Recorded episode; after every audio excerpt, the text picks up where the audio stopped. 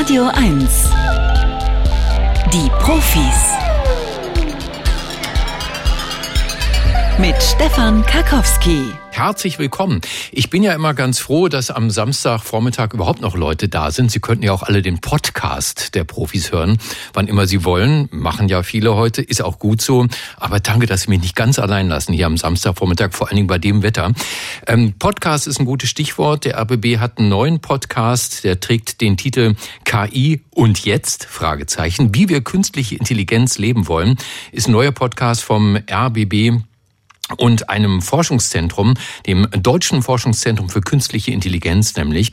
Und mit einem Host dieses Podcasts, mit äh, Dr. Aljoscha Burchardt, sprechen wir so gegen 10.40 Uhr über die große Frage, wie weit wird eigentlich heute schon künstliche Intelligenz in der Medizin eingesetzt? Und ist das etwas, was für uns Menschen nur gut ist oder wo Ärzte vielleicht hier und da auch Bedenken haben? Jetzt aber erstmal das Scannerspiel für alle, die das noch nicht kennen, gern nochmal erklärt. Das sind Meldungen aus der Wissenschaft. Manche Manche davon sind unglaublich, aber wahr und manche haben wir ein bisschen verändert oder verfälscht und Sie müssen rausfinden, stimmt das nun, was die da erzählen im Radio oder stimmt das nicht? Und nach der dritten Frage bereits gibt es einen Buchpreis. Und das ist heute ein Buch aus dem renommierten Beck Verlag äh, mit dem Titel Das wilde Leben der Vögel. Walter A. Sonntag hat's geschrieben. Und da geht es ganz genau um die Persönlichkeiten, die Gefiederten, die da draußen zum Beispiel vor meinem Bürofenster die Krähen sitzen und ihr ganz eigenes Leben haben. Wenn Sie die besser kennenlernen wollen, könnten Sie sich jetzt bewerben beim Scannerspiel unter den Rufnummer 0331 70 99 111. Der Scanner. Bringen Sie Licht ins Datendunkel. 0331 70 99 111.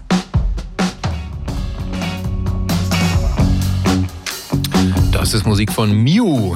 Miu, M-I-U, Living It Up. Sie hören das bei den Profis auf Radio 1. Guten Morgen, Werner. Guten Morgen, Stefan. Werner, wie geht's? Mir geht es gut, danke schön. Ja, wir sind wahrscheinlich so ungefähr im selben Alter. Der Name Werner taucht ähm, wahrscheinlich bei den unter 50-Jährigen nicht mehr so oft auf, oder? Äh, nee, wir sind, glaube ich, sogar derselbe Jahrgang. Ich glaube, du bist 63. Richtig, oder? genau. Ja. ja, ist ja gut. Das heißt, du hörst die Profis öfter. Da habe ich schon ab und zu mal was von mir erzählt. Genau, und von 1 Live kenne ich dich auch. Noch. Ah, okay. Von wo aus rufst du denn jetzt an, Werner? Ich rufe aus Gransee an. Oh, also Naturpark Uckermärkische Seen. Nee, eher Ruppiner Land. Aha, okay, also das ist ja relativ groß, Gransee. Der Ostgipfel des Ruppiner Landes. Ja, jetzt kann ich mal ein bisschen angeben. Aus Gramzow, aus Graz, Margaretenhof, aus Vento oder aus Altlüdersdorf? Aus Gransee City. Die, die Gransee City, meine Güte, du bist ja ein Stadtkind. Ja, ne? Aber das ist trotzdem, das ist wahnsinnig schön da oben. Ist ja fast irgendwie an der Ostsee, ne? von hier aus gesehen. Ne? Ja, ist ja schon. Ja, und vielleicht, vielleicht von Berlin aus gesehen. Ja, von Berlin aus gesehen. Äh, ist man da wirklich äh, öfter auf dem Wasser unterwegs als anderswo? Weil es gibt ja so viele Wasserwege und kleine Seen und sowas alles. Na, in Gransee selbst nicht. Also in Zedelig ist mehr Wasser. Die mhm. Gransee ist ja ein bisschen abseits von den Gewässern. Da gibt es auch ein paar Seen und so weiter, aber ja. ich bin kein Wasser. Okay, okay. Also Werner, erstmal herzlichen Dank fürs Anrufen. Schön, dass du dich wohlfühlst und vertraut hier bei den Profis. Keine Gnade kennen wir jetzt natürlich bei unseren gemeinen Fragen. Das befürchtet. Die erste kommt hier. Menschen können Ammoniak schmecken. Süß, sauer, salzig, bitter und umami. Das sind unsere fünf Geschmackssinne. Forschende aus den USA fanden möglicherweise nun auch den sechsten Geschmackssinn heraus. Und zwar Salmiak. Für den einen oder anderen bekannt aus Salzlakritz. Beim Geschmack von Salmiak werden Sinneszellen, die auch für den sauren Geschmack zuständig sind, aktiviert. Das soll laut der Theorie der Forschenden dazu dienen, Ammoniak zu schmecken. Aber Achtung, Ammoniak ist in einer höheren Dosis giftig.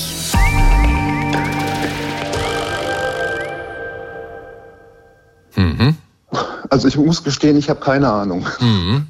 Ähm, auf der anderen Seite, ich meine, ähm, ich persönlich habe ein gewisses Faible für Salzlakritz. Ja, habe ich auch.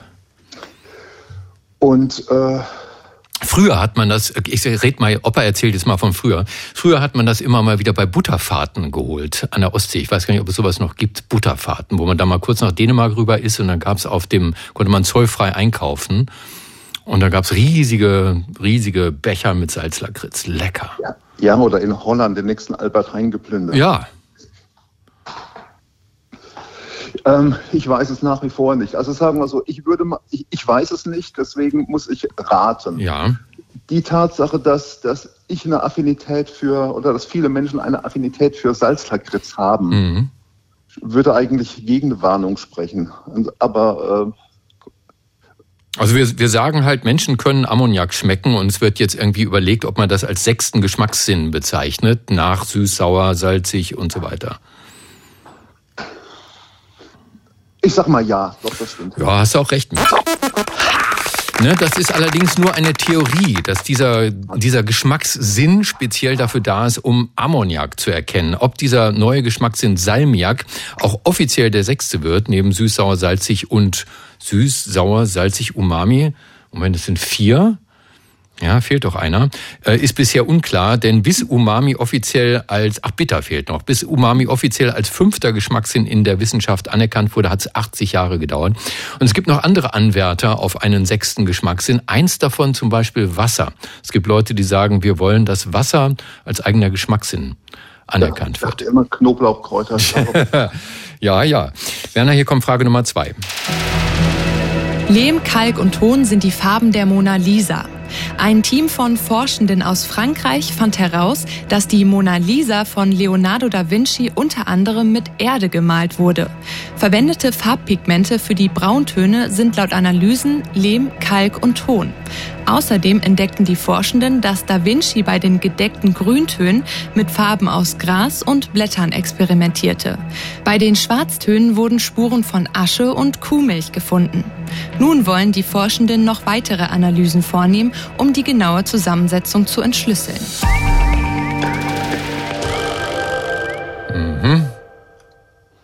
Ja, Farben wurden ja früher aus den, aus den äh, abstrusesten Sachen oder Naturprodukten zusammengemischt. Ich kann mich erinnern, dass in meinem Wasserfarbkasten gab es auch gebrannte Siena.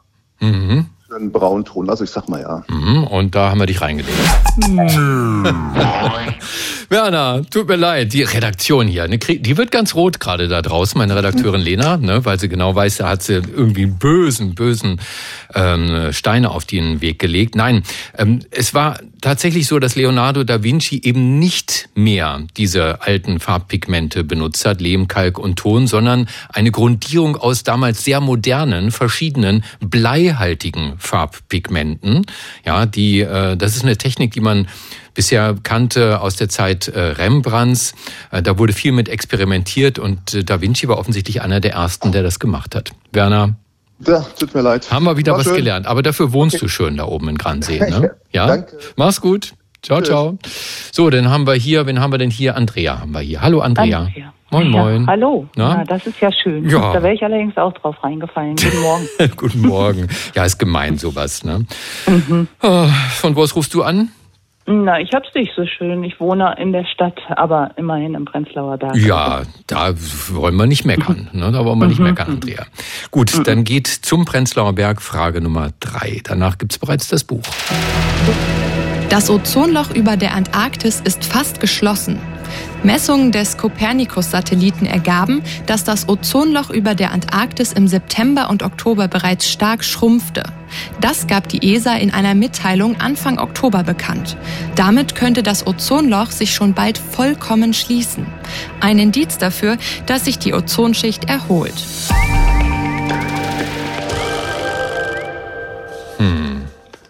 Oh, also das ist ja kaum zu glauben. Mhm. Bei den momentanen Meldungen, aber ich meine, ich habe sowas mitbekommen, dass es tatsächlich äh, am, sich am Schließen ist. So gern das Buch. Was sage ich jetzt? Ja oder nein? Tja, also wie kann ich da helfen? Du kannst ja mal mit mir drüber nachdenken, ob es ähm, eine, ob du eine Theorie erfinden kannst, wann das Ozon noch am größten ist und wann es am kleinsten ist. Aber schwierig. Ja? Gibt es da bestimmte Jahreszeiten, zu denen es größer wird, bestimmte Jahreszeiten, zu denen es kleiner wird? Also wir sagen ja, das Ozonloch mhm. ist jetzt im September und Oktober bereits stark geschrumpft. Und damit könnte mhm. es sich bald vollkommen schließen. Ich glaube auch, dass es eher im Sommer größer wird. Ja, September mhm. ist ja, gilt ja im Prinzip noch. Ne? Mhm. Überleg mal, was wir für Temperaturen noch hatten bis vor kurzem. Vergisst man so schnell wieder. Jetzt ist draußen wieder Herbst. Das ist ja ziemlich warm. Ja. Hm. Also sage ich eher äh, nein. Du sagst nein, das ist deine Entscheidung. Mhm. Na gut, Andrea, da muss ich mit leben. Du hast aber recht.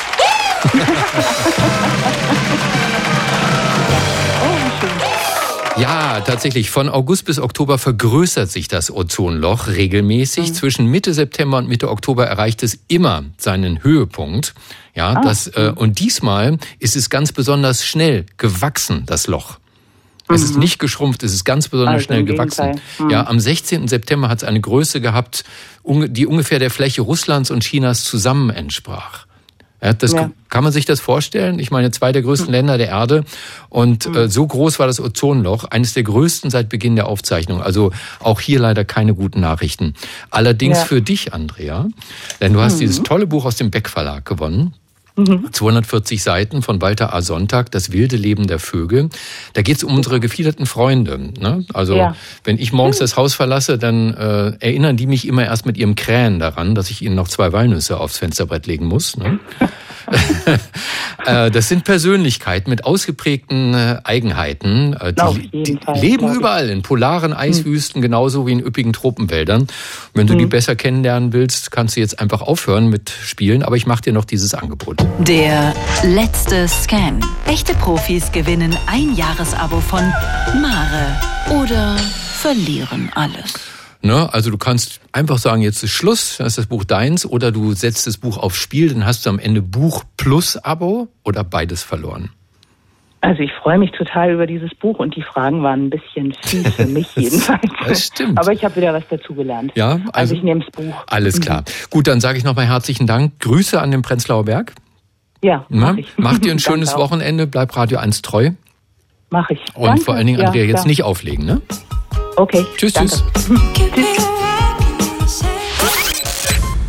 Die Profis sind schon immer pro Recycling gewesen. Also ich habe eine alte Jeans, bei der ich mittlerweile mehr Geld fürs Flicken ausgegeben habe, als die mal neu gekostet hat, bei meiner Lieblingsschneiderei in der Eisenbahnstraße.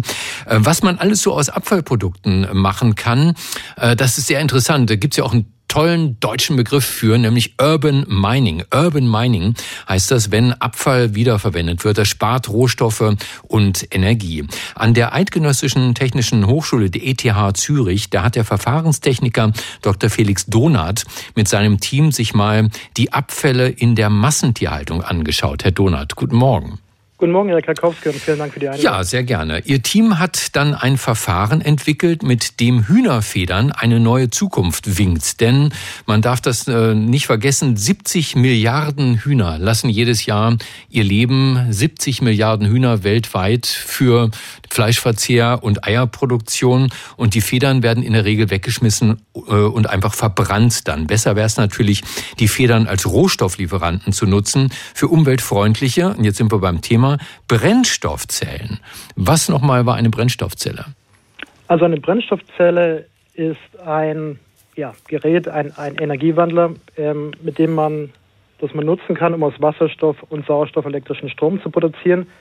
Ähm, es vereinfacht in, in mehreren Schichten aufgebaut. Es fängt von außen nach innen an mit äh, Bipolarplatten, wo dann eben das Gas gleichmäßig äh, verteilt wird, auch die elektrische Anbindung an den äußeren Stromkreis geschieht. Man hat dann die Elektroden, in der nächsten Schicht, Anode, Kathode, die mit dem Katalysator beschichtet sind. Und in der Mitte dann eigentlich das Herzstück der äh, Brennstoffzelle, das ist die äh, Protonenaustauschmembran. Die Protonenaustauschmembran. Genau, das ist auch das, womit. Das lasse ich mir tätowieren. Mhm. Also Protonenaustauschmembran ist also so eine Art Motor, eine Brennstoffzelle. Da reagieren zwei Stoffe miteinander. Es entsteht elektrische Energie. Ist denn das, äh, was Sie aus den Hühnerfedern rausholen, ist das der Brennstoff oder dient es dem Bau der Hardware, also der Membran, quasi einem Teil des Motors? Ja, das ist, glaube ich, ein wichtiger äh, Punkt, den man, den man klären sollte. Also die Hühnerfedern ähm, dienen wirklich als, als Baustein, um diese Protonenaustauschmembranen zu produzieren. Mhm. Und Hühnerfedern eignen sich dafür besonders gut, weil sie ähm, das Protein Keratin enthalten. Und dieses Protein wiederum enthält relativ viele Schwefelverbindungen. Und diese Schwefelverbindungen lassen sich dann so modifizieren, äh, dass sie schlussendlich eine gute Protonenleitfähigkeit aufweisen und dann eben als Material ähm, als Membranmaterial dann genutzt werden können in diese Protonenaustauschmembran. Also damit zwei Stoffe miteinander reagieren und Energie produzieren können, braucht es eine Membran, die aus Hühnerfedern in diesem Fall gemacht wird. Membranen, das habe ich gelernt bei Ihnen, beeinflussen die Art, wie ein Stoff durch sie hindurchfließt. Genau, ja. Welche Eigenschaften muss denn eine Brennstoffzellenmembran haben und welche davon haben Hühnerfedern? Also generell müssen äh, Protonenaustauschmembranen äh, die elektrische Trennung der Elektroden ermöglichen. Äh, sie müssen gasdicht sein äh, und sie müssen aber vor allem protonenleitend sein. Also es ist wichtig, dass äh, Wasserstoffprotonen oder Wasserstoffionen, die Protonen in dem Fall, durch diese Membran hindurch diffundieren können, sodass im äußeren Kreislauf dann elektrischer oder im Gegensatz dazu dann die Elektronen fließen können, sodass elektrischer Strom abgenommen werden kann. Und ähm, was wir eben, ähm, wir, wir wandeln diese Federn und insbesondere dieses Keratin eben so um, dass wir daraus ähm, viele Schwefelverbindungen, sogenannte Sulfonsäuren, ähm, produzieren können, die dann eben für diese Leitfähigkeit äh, verantwortlich sind. Mhm. Da muss ja auch irgendjemand mal auf die Idee gekommen sein. Wissen Sie, wie, wie das kam? Wer, warum, wann, wie darauf gekommen ist, dass das ausgerechnet das Keratin in Hühnerfedern genau diese gesuchten Eigenschaften haben könnte? Ja, ich glaube, wenn man Projektanträge schreibt und sagt, wir möchten gerne aus Hühnerfedern Strom produzieren, dann ist es ähm, was, was höchstwahrscheinlich abgelehnt wird. Es ist äh, Teil von einem größeren Projekt. Also unsere Forschungsgruppen beschäftigen sich generell mit der Frage, wie man Abfallprodukte aus der Lebensmittelindustrie ähm, weiterverwenden kann und verwerten kann. Und das ist eben so, dass man, äh, dass wir uns hauptsächlich auch mit äh, pflanzlichen Proteinen beschäftigen. Und ähm, das Keratin kommt daher, oder die Hühnerfedern eben deshalb, ähm, weil sie eben viel Keratin enthalten und dieses Keratin eben in diesen tierischen ähm, Stoffen gefunden werden kann und sich eben den höchsten Anteil an Schwefelverbindungen hat, die man mhm. eben so modifizieren kann, dass es sich dann auch für die, für die ja, dann kommt, dann kommen wir zum Haken. Irgendeinen gibt's nämlich immer beim Recycling, meist zu teuer, zu ineffektiv, zu aufwendig, zu energieintensiv. Welcher Haken ist es bei Ihnen? Ja, ich habe das in den, in den letzten Wochen in Ihrer Sendung auch schon erfahren oder mitbekommen, oder das ist generell so, wenn man ähm, auf, auf grüne, nachhaltige und ähm, ja, umweltfreundliche Alternativen setzt, ist es meistens mit höheren Kosten verbunden. Das ist in unserem Fall nicht so. Also vorläufige ähm, Kostenschätzungen gehen davon aus, dass es sogar deutlich günstiger ist als äh, die kommerziellen Membranen. Nachteile ist natürlich, was, also wir beschäftigen uns generell mit, mit Grundlagenforschung, das heißt, wir versuchen ähm, Machbarkeitsstudien und ähm, Proof of Concept im Prinzip zu erstellen. Das heißt, was hier im konkreten Fall fehlt, ist die Langzeitstabilität, äh, die getestet werden muss. Und typischerweise sollten diese Membranen ein bis zwei Jahre mindestens aushalten. Das ist noch nicht erfolgt, solche, solche Tests. Es geht also wirklich darum, dass man zeigt, dass es prinzipiell möglich ist, dass man diese äh, toxischen, teuren Produktionsprozesse substituieren kann aber alles, was dann Richtung Kommerzialisierung geht, das sind dann quasi die nächsten Schritte, die anstehen. Also aus Hühnerfedern Membranen produzieren für Brennstoffzellen, mit denen man grünen Strom machen kann. Das ist eine Idee des Teams um den Verfahrenstechniker Dr. Felix Donath von der Eidgenössischen Technischen Hochschule Zürich der ETH. Herr Donath, danke für das Gespräch bei den Profis auf Radio 1. Vielen Dank. Heute ist Welttag der Astronomie, Astronomietag. Tatsächlich fragen Sie bei Ihrer örtlichen Sternwarte nach, ob es da ein besonderes Programm ist. Äh, die Profis sorgen ja wahrscheinlich bei einigen von Ihnen immer mal wieder für Geistesblitze. Wir wollen aber jetzt mal über Radioblitze reden. Und das hat viel zu tun mit Astronomie, mit Radioblitzen. Nämlich wollen Astronomen messen, wie schwer das Universum ist. Ganz im Ernst. Also ich habe mir das nicht ausgedacht. Das ganze Universum soll auf die Waage. Und weil gerade ein besonders weit entfernter Radioblitz gemessen wurde, reden wir mal drüber, wie das überhaupt geht mit dem Wiegen des Universums.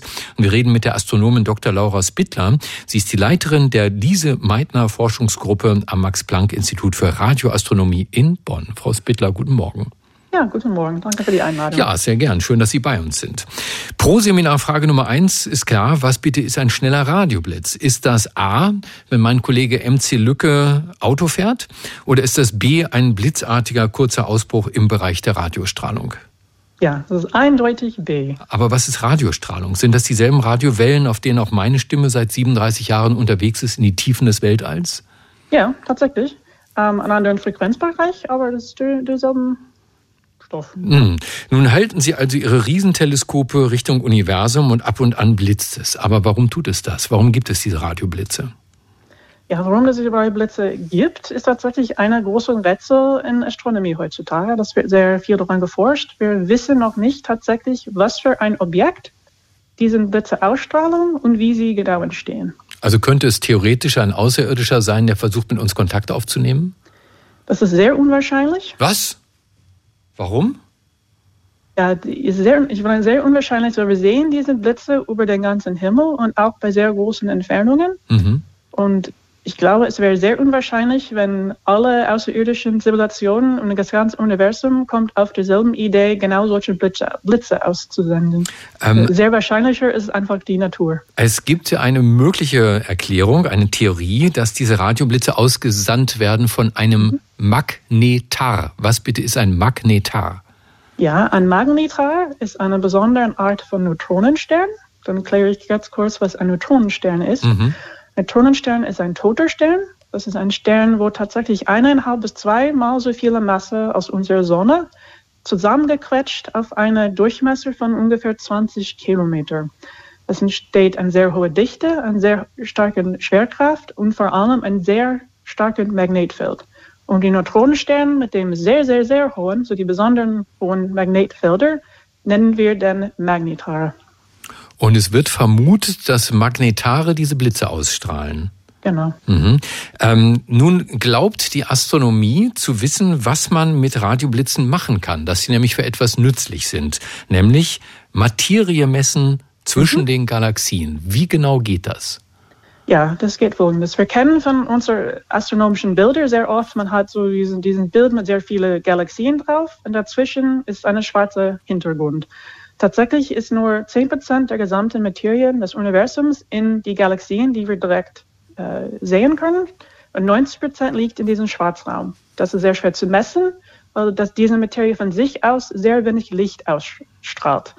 Stattdessen müssen wir das indirekt messen. Und wir können das sehr gut mit schnellen Radioblitzen machen, weil diese Materie verändert die Eigenschaften der Blitze. Ein bisschen genauer, die, die die bremsen die, das Signal ein bisschen aus. Diesen Ausbremsen können wir mit unseren Teleskopen messen und dann, dann durch die Materie wiegen. Also ohne Radioblitze ist ein Messen der Materie zwischen den Galaxien bislang nicht möglich. Es ist teilweise möglich, es ist sehr schwer und man kann nur Teile von dieser Materie. Man kann nicht das Gesamte. Hm. Und, aber mit den schnellen Radioblitzen können wir tatsächlich alles auf einmal. Das ist, ist, sehr praktisch. Muss ich mir das vorstellen, wie wie ein Fotograf, der in einen dunklen Raum hinein blitzt und auf einmal Dinge sieht, die man mit bloßem Auge nicht sehen kann? Ja. Okay, ja. das ist einfach. Gut, ähm, aber was ich natürlich wissen möchte, ist, Sie sagen ja, diese mysteriösen Radioblitze könnten eine Chance sein, dem Gewicht des Universums auf die Spur zu kommen. Warum ist das für Astronomen eine relevante Forschungsfrage, wie schwer das Universum ist? Genau, es gibt zwei. Die erste einfach ist einfach, in, in Astronomie möchten wir einfach die, die Eigenschaften des Universums verstehen. Und eine wichtige Eigenschaft ist natürlich die Masse. Aber das hat äh, Auswirkungen über den Verlauf des Universums. Wir wissen, dass die, das Universum sich ausdehnt. Und um zu, zu äh, wissen, wie das denn so weitergeht, ist es dann wichtig, das gesamte Masse des Universums zu wissen. Also um zu wissen, wie sich das in Zukunft verteilen wird. Ja, genau. Und dieser neu entdeckte, besonders ferne Radioblitz, gibt es an dem noch was anderes Besonderes, außer den vielen Dingen, die wir gerade schon erwähnt haben? Ja, andere Dinge finde ich sehr interessant. Ähm, diese, dieses Blitz äh, ist äh, in einer Heimgalaxie. Und diese Heimgalaxie ist nicht alleine im Universum. Stattdessen scheint, dass es ein Paar von Galaxien, die miteinander so ein bisschen agieren. Und da entstand tatsächlich eine Brücke von Materie zwischen diese zwei Galaxien. Das haben wir bisher noch nie gesehen. Und ich persönlich finde ich sehr interessant, dass bei dieser allerersten Entdeckung das schon mal sowas gesehen ist. Und ich bin gespannt, ob in die Zukunft das häufiger vorkommt. Licht ins Universum bringen, Radioblitze und was das ist und warum es wichtig ist zu wissen, wie schwer das Universum ist, hat uns die Astronomin Dr. Laura Spittler erklärt. Sie leitet die Lise Meitner Forschungsgruppe am Max-Planck-Institut für Radioastronomie in Bonn. Frau Spittler, danke für das Gespräch, ein schönes Wochenende. Ja, Ihnen auch.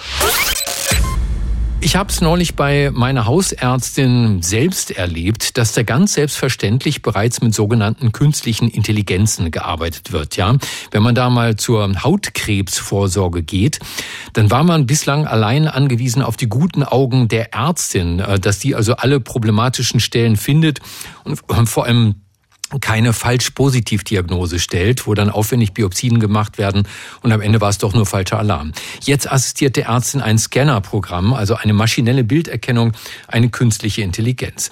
Wie weit verbreitet KIs bereits sind in der Medizin und ob das immer nur gut ist für uns, das soll mir der Computerlinguist Dr. Aljoscha Burchardt verraten von der Deutsches Forschungszentrum für künstliche Intelligenz GmbH. Herr Burchardt, guten Morgen.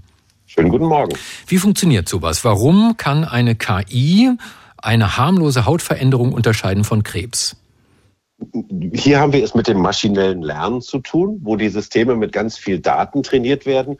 Und oft kann man sich ja unter diesem, wie, das heißt ja immer, die Systeme erkennen Muster in den Daten. Kann man sich oft nichts drunter vorstellen. Hier kann man sich, glaube ich, was drunter vorstellen. In der Trainingsphase werden diese Systeme mit ganz vielen Fotos oder Scans von auffälligen und unauffälligen Hautstellen gefüttert, trainiert und da haben die Ärzte dann gesagt, das hier ist eben eine Krebsvorstufe, das hier ist Krebs, das hier ist äh, unproblematisch und das System erkennt dann tatsächlich in diesen Bildern eben, ja, das sind Pixel, die haben Farbwerte und so weiter. In diesen Daten erkennt das System dann Muster. Und das Schöne ist eben, diese Systeme, die können natürlich Hunderttausende oder Zehntausende von Muttermalen oder, oder Hautveränderungen gesehen haben, viel, viel mehr als eine Ärztin, ein Arzt in ihrer Lebzeit sehen kann. Mhm. Dermatologie ist ein Anwendungsbereich. Gibt es noch weitere, wo so KI-Scanner eingesetzt werden? Ja, ich habe das tatsächlich auch bei meiner Augenärztin schon erlebt. Da kann die also den Iris äh, oder, oder die, den äh, Netzhaut-Hintergrund sich anschauen, da äh, mit, mit einer ganz ähnlichen Methode. Also diese bildgebenden Verfahren, wie das so schön heißt, die sind in der Medizin eigentlich schon relativ weit verbreitet. Sind die denn die meistverbreitete Anwendung in der Medizin? KIs, die bei der Erstellung einer Diagnose helfen? Ich denke mal, ja, damit, damit fing es an oder fängt es an. Und dann gibt es natürlich noch so triviale Bereiche wie Bürokratie oder Diktiersysteme oder irgendwie Systeme, die, die, die bei der Verwaltung und in dem Ablauf helfen. Es gibt schon ganz spektakuläre Dinge, auch die OP-Roboter, die nie Rückenschmerzen haben und die nie gefeiert haben und die quasi 24 Stunden lang saubere Schnitte machen können. Auch das ist schon in der Pipeline. Und dann gibt es auch vieles natürlich in der Medizinforschung, wo es dann um Genom äh, Analyse geht und die Frage eben, wie Medikamente miteinander wirken und ähnliches. Genau, Medikamenteninteraktionschecker habe ich so als Stichwort hier aufgeschrieben. Auch da seien KIs im Einsatz. Was ist ein Medikamenteninteraktionschecker? Na, das sind dann Systeme, die können auch medizinische Papiere auswerten, die können durch, durch Datenbanken gehen und können einfach auch Ärztinnen und Ärzte darauf hinweisen, wenn sie eine bestimmte Medikation zum Beispiel äh, verschreiben, sagen, da gibt es unter den und den Bedingungen möglicherweise ein Problem, was jetzt vielleicht gar nicht in den normalen Nebenwirkungen erfasst wird, die in den klinischen Studien rauskam. Also auch sag mal so ein, ein Vier-Augen-Prinzip. Blöd wäre es natürlich, wenn KIs Fehler machen und dann der Arzt dem Patienten sagt, die KI war es, ja, ich kann nichts dafür. Das wäre nicht gut. Wer macht denn bislang noch weniger Fehler? Weiß man das? Der Arzt oder die KI? Das ist was ganz Spannendes. Das haben wir in unserer eigenen Forschung gemerkt. Wir haben, äh, da ging es um äh, Nachsorge von Nierenplantationen wo die Ärzte wissen müssen, ob ein Patient äh, vielleicht einen Harnwegsinfekt bekommt, vielleicht sogar eine Abstoßungsreaktion oder sogar einen Organverlust am Ende des Tages. Und da haben wir mal auf historischen Patientendaten, wo man wusste, was ja dann mit den Patienten entsprechend passiert ist, haben wir ein KI-System trainiert, was diese Vorhersagen, genau diese Vorhersagen, gibt es Harnwegsinfekt, gibt es Abstoßungsreaktionen, machen sollte und haben das mal verglichen mit Ärztinnen und Ärzten. Und äh, das Schöne war, das war jetzt eine wirklich eine kleine Studie, man darf das nicht als letztendliche Wahrheit sehen, das muss man alles mit einer Prise Salz sehen. Das KI-System hat schon die besten Voraussagen gemacht für genau diese Frage, die wir da gestellt haben, wird es Harnwegsinfekt und so geben, mit welcher Wahrscheinlichkeit. Äh, und das noch interessantere war aber eigentlich, also noch eine interessante Sache war, wir haben herausgefunden, die erfahrenen Ärztinnen und Ärzte haben besser vorhergesagt als die Juniors, was ja auch für das System spricht. Mhm. Und am Ende des Tages haben wir dann aber beide zusammengesteckt. Dann durften die Ärztinnen und Ärzte das KI-System benutzen und dann kam jetzt erstmal so der, der, der kleine Downer. Zusammen wurden die Ärzte insgesamt nicht besser. Äh, interessanterweise, die erfahrenen Ärzte wurden einen Ticken schlechter und die Juniors wurden einen Ticken besser. Aber insgesamt, sage ich mal, wenn man naiv, das ist die Lehre daraus, einfach ein KI-System hinstellt zum Arzt und sagt, jetzt mach mal, dann ist das noch nicht notwendigerweise gut im Ergebnis. KI-Systeme in der Medizin, wo sie eingesetzt werden, erklärt vom Computerlinguisten Dr. Aljoscha Burchardt von der Deutsches Forschungszentrum für Künstliche Intelligenz GmbH und Co-Host eines neuen Podcasts beim RBB. Der trägt den Titel KI und jetzt, wie wir künstliche Intelligenz leben wollen. Herr Burchardt, wir sind jetzt Kollegen. Danke dafür. Schönes Wochenende. Herrlich, danke. Ne? Ja, dasselbe. Tschüss. Tschüss. Delfine, Pferde, Elstern, Menschenaffen und auch Putzerfische haben eine Gemeinsamkeit. Sie können sich nämlich selbst im Spiegel erkennen. Und da denke ich manchmal, okay, man stelle sich vor, wir finden äh, ein Volk irgendwo in irgendeinem Urwald, das noch nie einen Spiegel gesehen hat und stellen dort einen Spiegel auf in der Dorfmitte. Wenn dann Menschen sich im Spiegel sehen, wissen die sofort, dass sie selbst es sind? Die Sie dort sehen oder nicht? Wissen die das vielleicht aus Beobachtungen, weil Sie auch mal ins Wasser geguckt haben und dort ein Spiegelbild kennen oder wie ist das? Bei Tieren ist natürlich diese Frage noch viel größer, denn mit Tieren können wir nicht reden, wir können sie nicht fragen. Deswegen ist der Spiegeltest eine ganz spannende Angelegenheit. Und wie die Forschenden diesen Spiegeltest gemacht haben, jetzt mit Putzerfischen, das verrät uns jemand, der sich mit Tieren sehr gut auskennt. Er ist Mitglied des Komitees des IG Nobelpreises für kuriose wissenschaftliche Forschungen, Vorsitzender der Deutschen Dracula-Gesellschaft und der bekannteste Kriminalbiologe der Welt. Dr. Marc Benecke, live auf Radio 1, die Profis. Spieglein, Spieglein an der Wand. Wer ist der bekannteste Kriminalbiologe im Land? Guten Morgen, lieber Marc. Halt, hier bist du. Ich hatte dich auf einer ganz anderen Leitung vermutet, aber hier bist du richtig. Jetzt bist du drauf. Hallo, hallo, äh, check, check. Siehst du mich im Spiegel? ja, ja, ja, ja. ja.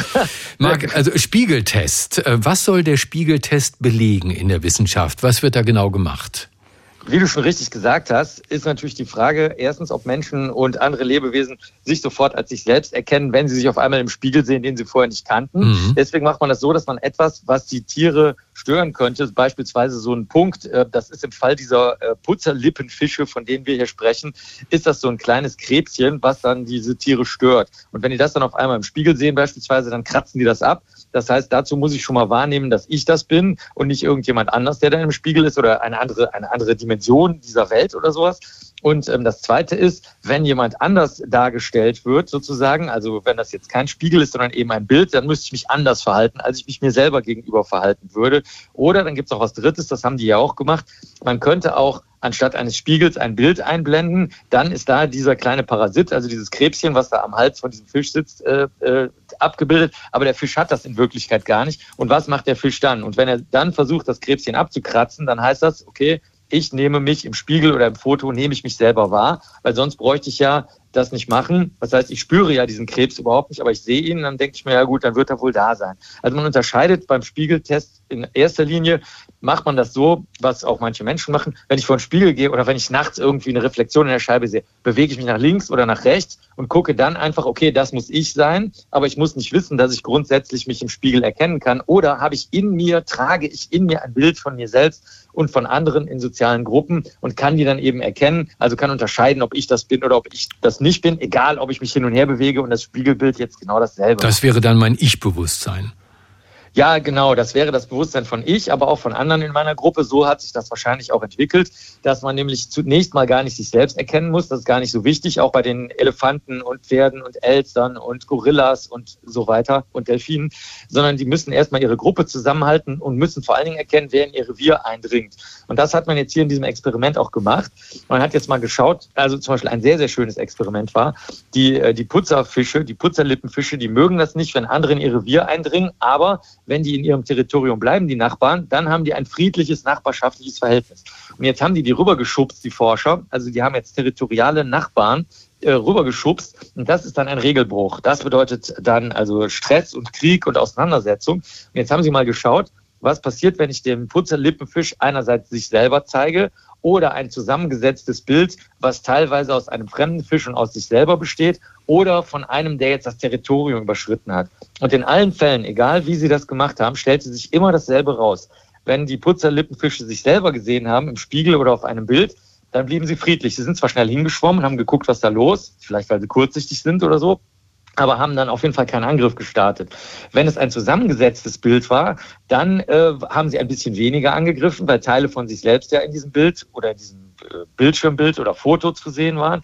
Wenn es ganz Fremde waren, dann sind sie immer aggressiv gewesen. Aber wenn es ein Nachbar war, dann ließ das wieder nach, sobald der Nachbar zurück in sein Territorium geschwommen ist. Also ich halte das für sehr, sehr, sehr überzeugend. Ich glaube, jetzt wissen wir endlich, dass also nicht nur Tintenfische und Gorillas und Delfine und so weiter sich selbst und andere gut erkennen können, sondern dass das auch die Putzerlippenfische können. Nur wie das funktioniert, das weiß noch niemand und deswegen schlagen die Forscherinnen und Forscher vor, das auch mal mit Hunden zu machen. Deswegen, liebe Hörerinnen und Hörer, basteln Sie Bilder aus Ihrem Hund und anderen Hunden und äh, versuchen Sie mal territoriale Verstöße mit Nachbarshunden nachzubilden und senden Sie das bitte ein, weil das ist die nächste Stufe dieser Experimente, die vermutlich zeigen wird, dass sehr, sehr viele Tiere sich selbst erkennen und dass man die deswegen in Ruhe lassen Ja, Marc, jetzt werden natürlich Millionen hier anrufen und nach der Adresse fragen, wo sie es hinschicken können. Das war Dr. Marc Benecke, live auf Radio 1, die Profis. Sie können ja mal versuchen herauszufinden, was Ihre früheste Erinnerung ist. Ja, bei mir ist das auf dem Arm der Großmutter in der Küche in einem alten Fachwerkhaus. Es riecht nach gekochter Milch. Aber ob ich das wirklich erlebt habe, beweisen könnte ich das nicht. Ein internationales Forscherteam geht jetzt noch einen Schritt weiter. Die Forscher wollten herausfinden, ab wann setzt überhaupt unser bewusstes Erleben ein. Ganz unabhängig von der Erinnerung. Erleben Säuglinge bereits ihre Geburt ganz bewusst mit.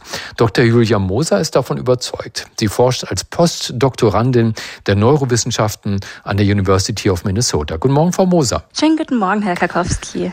Ja, also bewusstes Erleben. Ich meine, ein Säugling schreit ja meist, wenn er auf die Welt kommt nach dem Klaps. Die meisten machen dabei einen ziemlich äh, unglücklichen Eindruck und wollen wahrscheinlich am liebsten sofort zurück. Reicht das, um daraus auf ein bewusstes Erleben zu schließen, auch wenn wir uns nicht dran erinnern können? Ähm, nein, würde ich nicht sagen. Nein, für bewusstes Erleben, ähm, also äh, bedarf es einer bewussten Verarbeitung und Schreien kann natürlich auch einfach instinktiv ähm, geschehen.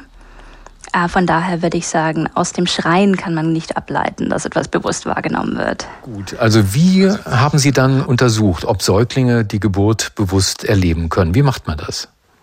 Das ist eine sehr, sehr gute Frage und ich würde sagen, das haben wir nicht so direkt untersucht.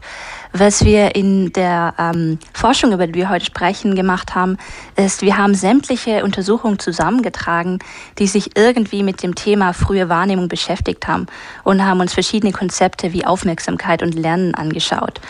Und ähm, da gibt es einige Studien dazu, die eben untersuchen, dass es schon sehr früh ähm, Anzeichen dafür gibt, dass Säuglinge oder sogar schon Feten kurz vor der Geburt äh, bewusst ihre Umgebung wahrnehmen bzw. sich darauf anpassen können. Mhm, also eine Metastudie. Wie gut sind denn die anderen Theorien fundiert, die davon ausgehen, dass das Bewusstsein erst Monate nach der Geburt entsteht? Ähm, das ist eine sehr, sehr schwierige Frage, würde ich sagen, da das Konzept Bewusstsein ähm, oft verschieden definiert wird von, äh, in verschiedenen Studien und es sehr, sehr davon abhängt, was man selbst unter Bewusstsein versteht, beziehungsweise unter welchem Blickwinkel man ähm, Dinge erforscht. Zum Beispiel, wenn wir davon ausgehen, dass für uns Bewusstsein bedeutet, dass wir Selbstbewusstsein haben, also in der Lage sind, ähm, darüber zu reflektieren und selbst in der dritten Person zu sehen, dann ist das eine Form von Bewusstsein, die weitaus später entsteht und die oft auch mit der Entstehung von Sprache zusammenhängt. Welche Theorie vertreten Sie denn? Ähm, persönlich vertrete ich die Theorie, dass Bewusstsein ein Spektrum ist. Also dass es, dass man das nicht schwarz-weiß sehen kann. Jemand ist in einem Moment bewusst, im anderen Moment komplett unbewusst. Oder auch ein, ein Säugling kommt sozusagen auf die Welt und ist dann schlagartig bewusst, sondern dass es verschiedene Abstufungen gibt, ähm, die damit anfangen, zum Beispiel bewusst Reize aus der Umgebung wahrnehmen zu können, den Reizen Aufmerksamkeit zu schenken und die sich dann weiterentwickeln im Laufe des Lebens bis zur Perspektivübernahme und komplexeren Verhaltensweisen. Und wenn Welche? wir Bewusstsein so definieren, dann kann es sehr früh anfangen. Mhm. Welche Anzeichen finden Sie denn nun in den Studien, die Sie untersucht haben, dafür, dass Babys womöglich bereits die Geburt bewusst erleben?